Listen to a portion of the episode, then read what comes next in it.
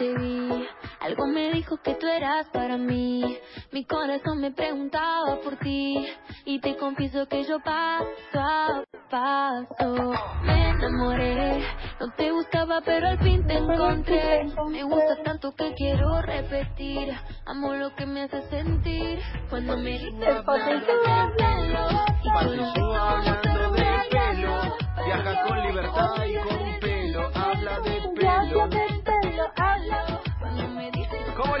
Bienvenido.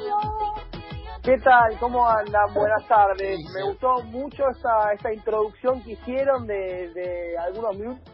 Todo lo que nos pasa, resumiendo exactamente todo lo que nos pasa en este tiempo en el que ha pasado de todo. Yo, por caso, eh, por ejemplo, he pasado de tener eh, cortina del indio a cortina de Tibini. No, Es esto es un resumen de lo que es Pará. 2020. es un hallazgo lo que acaba de decir porque nunca nos habíamos dado cuenta. La sección de Pando y Suba, la vieja y querida sección de juveniles, eh, que los juveniles, aparte se fueron a la casa en marzo y no volvieron más. Eh, la vieja y querida sección de juveniles dio paso con la cortina del indio a la cortina de Tini hablando de pelo, lo cual me parece... polarización. No, tremendo, tremendo, tremendo, tremendo. Eh, Pato, yo antes de arrancar con la columna y así, quiero meterme en el tema corte de Lucas Rodríguez. No sé si lo viste en redes, pero más allá del, Sí, del tema puntual de Luqui, te quiero preguntar qué corte te gustaría tener si hubiera frondosidad. Em, yo no lo sé, no. Yo estoy seguro que no tendría el corte de moda, que tendría el pelo como Cavalli, por ejemplo. ¿El pelo largo a lo Cavani? Claro. Grosso, ¿eh? hay que, hay que mantener para ponchar en crema de enjuague. Sí, sí, pero eh, sí, creo que lo tendría más bien larguito que, que, el- que el jopo que se usa desde hace bastante, ese corte de cortito a los costados, más largo arriba, le quedó muy bien a Lucas, yo lo estuve viendo, es un hombre que- con mucha presencia. qué lindo, qué lindo elogio, qué lindo elogio, ¿eh? qué lindo, qué político el elogio. Mucha presencia. Qué fuerte. Eh, Luqui, ¿vos pelo largo nunca? Yo tengo un problema que me, me da muchísima bronca, que es Ya que el pelo esto. me crece para arriba, nunca me Claro. cae, nunca cae, nunca cae. Es como que voy sumando, voy sumando, voy sumando, hasta que nada. Es pelo ¿no? alto, no pelo largo. Claro. Pero hay es algún... pelo ¿Cómo? alto, claro. Es pelo alto, no Es pelo pelo largo. alto, dice. exactamente, es pelo alto, sí. Ayer le dije al peluquero, le dije, che, pero en algún momento de mi vida, esto podría caer y yo tener el pelo, aunque sea unos rulos ahí, me dijo, sí, pero tenés que esperar mucho. Y mirá que ya he esperado mucho, ¿eh? Pero bueno, viste. Eh, Uno se termina acostumbrando a que las cosas no se le den. y, y algún producteli, ¿viste? Por ejemplo, a ver, yo no lo quiero mandar al frente porque hoy hablamos bien de él, pero Muñeco Gallardo hay producteli arriba. Muñeco no tiene el pelo así. el Alison juega, Claro, Muñeco no tiene el el pelo así. Alison Becker. Sí, igual es que si no tiene, si no le, se, le, se le descontrolan, ¿eh? ¿Sabes No, pero yo no lo estoy Rizos- jugando, pero... Rizos hidratados tiene, juega. como Uno no- es mantenerlo, que Sí. después te tenés que volver a poner productino, y después es que hay un día en el que vos tenés que salir y decir hola, como si nada, y que la gente vea y diga, che, pero tenés el pelo lacio, Ricky. claro, es como, es como la Carmela que si no la hace del primer día, después ya no sirve. Claro. Si no le hiciste bien desde el primer día, después ya no Gran sirve. teoría esa, ¿eh? O Claro. sea, el teñirse solamente sirve si lo haces en la primera cana. Claro. Si no, ya después no vale. No sé, claro, después ya te, te avivaste, ¿entendés? Si Juan Di Natale ahora se da la Carmela, nos damos cuenta todo. Es muy obvio. Sí.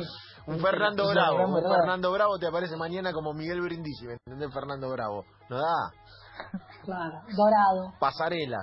No da que Fernando Bravo aparezca como pasarela, ponen. Daniel. Ay, No, no, eh, Bueno, eh, hablando de pelo, Perdón, Pato. también Sí. eh, lo usamos para contar historias, Pato. ¿Y hoy de qué viene la no, cosa? no, eh, eh, está, está muy bien y, y me quedé colgado con algunas cosas que voy a señalar antes de meterme en lo mío, que es que eh, cuando decían lo de Lucas me estaba acordando, y ustedes también se van a acordar, de Carlitos Tevez cuando juntaba, jugaba en el Manchester United, que jugaba con el pelo planchadito. ¿Eh? Si, si Ay, revisan, era si buscan una foto, lo, lo van a encontrar, algodón. claro. Era como el, el algodón de azúcar que se come. Exacto, un pelito que caía. Y voy a decir la- lo último, ya antes de, de meterme en lo que me corresponde, con esto que decía vos, Eva, que también tenemos que, que aceptar, digamos, ahí que estas cuestiones de, porque a ver, si aparece una chica de un día para el otro que es morocha, rubia y con rulos, eh, no nos parece nada raro, pero si algún hombre hace así un cambio de look violento, medio como que nos llama la atención. ¿No? En esas cosas también estamos todavía con una con una mirada medio Sí. que algunos se tienen permitido y otros no. Es real. Sí, Es absolutamente real. Es no obstante, no voy a ser el primero que dé el paso. No. Está muy bien, está muy bien. Bueno, y ahora sí me voy a, meter un poco con lo que les traje a todos para, para compartir esta tarde, eh, que tiene que ver con alguien que tiene, estábamos hablando de, de, de pelos que son difíciles de dominar, bueno, alguien que tiene una melena bastante tupida, unos rulos bastante difíciles de contener, que a veces se contienen con una gorra, a veces con una visera, a veces con una vincha, eh, y estoy hablando de Naomi Osaka, la ganadora del US Open en la rama femenina de este fin de semana. Eh, le ganó a Zarenka la final, ya había sido campeona en, en 2018 en, en- en Nueva York. Eh, es eh, la única tenista japonesa, tampoco hay tenista japonés hombre que haya ganado un gran slam en, en la rama individual, masculina como femenina, así que eh, Osaka volvió a quedarse con, con el título. Osaka que, paradójicamente, Seba, ¿sabes dónde nació? ¿En idem? En Idem, en la vuelvo ciudad de loco. Osaka. Es como si, como si nuestro colega que habla de automovilismo, Roberto Verazategui, hubiese nacido en Verazategui. Esa era buena, ¿eh? Yo, como si yo hubiera nacido en Florencio Varela. Ponele. Exacto, exacto, algo, al- algo así. Eh. Osaka nació, nació en, la, en la ciudad que lleva su apellido y ahora les voy a contar el apellido de quién es, eh, porque no sé si lo pudieron ver en la tele de algún partido. En los siete encuentros que disputó en, en Nueva York, eh, utilizó para eh, hacer su exposición en lo que tiene que ver con eh, la violencia contra, contra la gente negra, la violencia institucional, esto que se ha visto mucho en, en casi todos los deportes en Estados Unidos. Bueno, eh, Naomi Osaka se, se sumó a esta protesta y llevó en cada partido un barbijo diferente, siempre con el fondo blanco, eh, perdón, con, con las letras blancas y el fondo negro, eh, también con alguna remera, usó la remera que, ha utilizado, eh, y lo, hablamos aquí, Hamilton en, varias carreras, de que las vidas negras también valen, eh, y, decidió llevar adelante su, protesta de esta manera, incluso antes del torneo de Estados Unidos había amenazado con, con bajarse de, de al- de algún torneo, por supuesto que llevó, fue muy icónico cuando llevó el barbijo con el nombre de, de Jimmy Floyd, y esto tiene que ver también con una eh, historia personal de, de ella, porque es hija de un jamaiquino y de una japonesa, un jamaiquino radicado en Estados Unidos, de ella, de hecho, ella nace en Japón, pero su crianza fue en Estados Unidos, su papá y su mamá se conocieron en Japón, él un haitiano negro, eh, su mamá una japonesa de familia tradicional, en una relación entre ambos eh, que fue muy resistida al principio. Se conocieron en Japón, la madre de Naomi Osaka, que es Osaka de apellido, ella juega con el apellido de su mamá porque señaló alguna vez que tiene que ver con un eh, representar aparte de sus raíces, eh, pero bueno, su padre negro eh, hizo que ella también esté absolutamente involucrada y criada en Estados Unidos en lo que tiene que ver con un me parece que incluso ya en Estados Unidos es más que un, problema social porque lleva, eh, la verdad, demasiado tiempo y demasiados hechos violentos eh, y es una cuestión demasiado recurrente. Eh, eh, si uno piensa en cuánto se ha avanzado desde Martin Luther King hasta aquí, se ha avanzado un montón y a la vez es como que queda un montón por avanzar en Estados Unidos en, en esta cuestión con, con la antipatía que siempre genera eh, hablar de otro país porque porque no es el propio y porque viste eh, la opinión que uno puede tener eh, eh, es eh, está un poco digamos limitada cuando cuando no forma parte de esa de esa sociedad pero no me saca que sí forma parte de la de la comunidad y de la sociedad de Estados Unidos decidió protestar de esta manera llevando barbijos con personas, hombres y mujeres que fueron asesinadas, eh, generalmente por, por violencia institucional, y decidió hacer visible en, un ámbito como es el deporte, en un US Open que fue eh, absolutamente especial, sobre todo eh, por la cantidad de tenistas, eh, hombres y mujeres que decidieron no participar. Bueno, por el lado de los hombres no estuvieron ni Nadal ni Federer, en la rama femenina de las 10 top 10 hubo 6 que estuvieron eh, ausentes, o sea, fue un torneo muy especial en, la, en el que, por ejemplo, se da por descontado que el campeón en caballeros iba a ser Novak Djokovic, pasó lo que pasó con Djokovic, expulsó del torneo, se creía que eh, Serena Williams podía llegar a conseguir eh, una cosa increíble que era ganar ese mismo torneo eh, en tres décadas diferentes, porque había ganado el primero en el siglo pasado, en el 98. Finalmente fue Osaka la que se quedó con, con el trofeo y la que decidió visibilizar una vez más en Estados Unidos, una vez más a través del deporte, lo que ha sucedido y lo que sucede con la violencia contra, contra los negros, ella, como decimos, siendo parte, con su papá negro eh, y criada en Estados Unidos. Me encanta la historia de Naomi Osaka, Romy. Y aparte que ella, a ver, tomó acción porque decidió incluso no salir a la cancha cuando estaba disputando el torneo, cuando sucedió la protesta con el básquet. Digo, no es que solamente fue una cuestión con los barbijos, digo, fue eh, muy eh, eh, directa en cuanto a lo que significaba lo que estaba pasando y, una de las cosas que hablábamos con, con Pato en, la previa respecto del caso de, ella como, como deportista es que me parece que sienta una base sobre cuáles son los, los caminos por los cuales deberían ir los deportistas, porque tal vez retirándote de la cancha dejas de contar lo que está pasando. Bueno, Romy, eh, esa fue parte de la discusión en la NBA, por ejemplo. En la NBA se discutió mucho el si era mejor abandonar la competición o jugarla para visibilizar toda la cuestión. Sí, a ver, me parece que es, en este caso ella fue súper asertiva, por, porque eh, que el barbijo lleve el nombre de las víctimas es una llamada de acción permanente no es el importan las vidas negras, es te digo el nombre y apellido de las personas que se murieron. Eh, y, en este sentido, o que mataron en realidad. Entonces me parece que en este sentido es mucho más fuerte, pero que claramente tiene que, tiene que ver con una decisión que es mucho más sencilla de tomar porque en definitiva es ella la que lo decide, no es un conjunto, no es un equipo, eh, pero y obviamente también es muy valiente porque también sabes que vas a tener en un momento algún tipo de resistencia de parte de la organización, de parte de las marcas. Sabemos cómo funcionan estas cosas, no es sencillo y aún así ella se, animó a, tomar acción al respecto.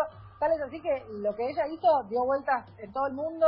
Eh, eh, Michelle Obama celebró la decisión que ella tomó. Digo, Megan Rapinoe también estuvo pendiente de cada acción que, tomaba ella como, como deportista. Digo, está bueno que ese nivel de, de, responsabilidad, si se quiere, eh, sea celebrado y sea visibilizado, porque es necesario.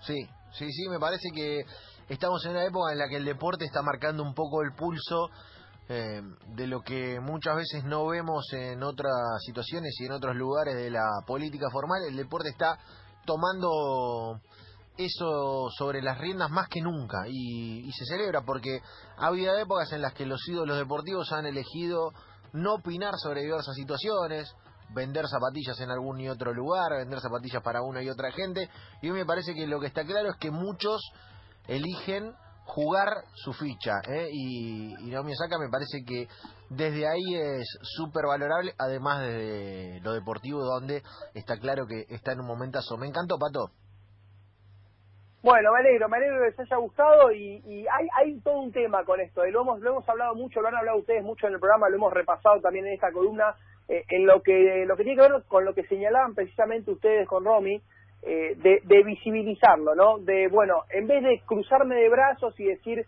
eh, dejo de lado tal competencia lo que fuera, estoy, pongo la cara y pongo el cuerpo en esto. Y, y hay algunos que ya empiezan a tomar nota de qué es lo que hubiese sucedido, no lo sabemos porque la historia de lo que pudo haber sido nadie la sabe, pero qué va a suceder el año que viene en Tokio 2020, que va a ser en realidad Tokio 2021, porque el Comité Olímpico Internacional sí es mucho más restrictivo con todo esto que tiene que ver con protestas, eh, con alzar la voz, eh, detrás del manto de, que no, de que no puede haber protestas ni raciales, ni políticas, ni religiosas, embolsan todo eh, y, ya ahí empieza a haber ahí un caldo de cultivo de, bueno, ¿qué va a pasar eh, en Tokio? En los Juegos Olímpicos, que como decimos son muy conservadores en cuanto a esto, y en Japón, que también es una tierra conservadora. De hecho, estamos contando la historia de Naomi Osaka, que su madre eh, terminó yéndose del país para poder vivir su historia de amor con un haitiano negro. Entonces habrá que ver qué pasa el año que viene ahí en los Juegos Olímpicos. Bueno, Pato, eh, FIFA es igual o más restrictivo que el Comité Olímpico y en el fútbol se la tuvo que fumar. O sea, las remeras, las manifestaciones y los puños en alto y etcétera, se lo tuvo que fumar. Y, ocurrió. En el Mundial de Fútbol Femenino, un grupo de hinchas de la selección fueron con pañuelos verdes y no les querían no, mostrar pañuelos verdes. Y ha pasado millones de veces que eh, no han dejado que equipos muestren una bandera respecto de una consigna política, pero me parece que eh, hay un tema de relaciones públicas en el que hoy ese tipo de entidades, si los deportistas que al cabo son cada vez más las referencias del negocio, digo, una época en la que los equipos empiezan a, difuminarse y las figuras son cada vez más gigantes, eh, si los deportistas y los deportistas grosos toman ese tipo de decisiones, eh, las asociaciones o las federaciones o, o, los emporios que sean, mucho no pueden hacer. A mí, me parece que, que depende mucho del deportista, Romy. Y sabes que pensaba que muchas veces a los deportistas se les, se les plantea este, esta dicotomía de, no, bueno, pero no te enfoques en esta cuestión que tiene que ver con lo social porque te vas a distraer de, lo, de la competencia. O como que tenés que enfocarte en esto y que nada te distraiga.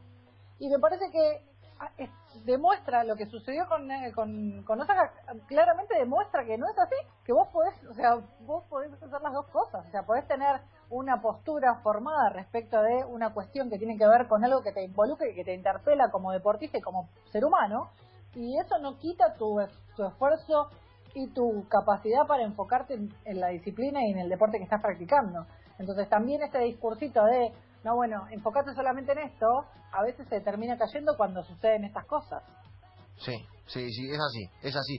Bueno, Pato, nada, nos encantó eh, la historia de Naomi Osaka y nos quedamos con, con esta columna de colección. Genial. Bueno, nos estamos encontrando el próximo martes. Saludos para todos. Pato Insúa, un pelado hablando de pelo.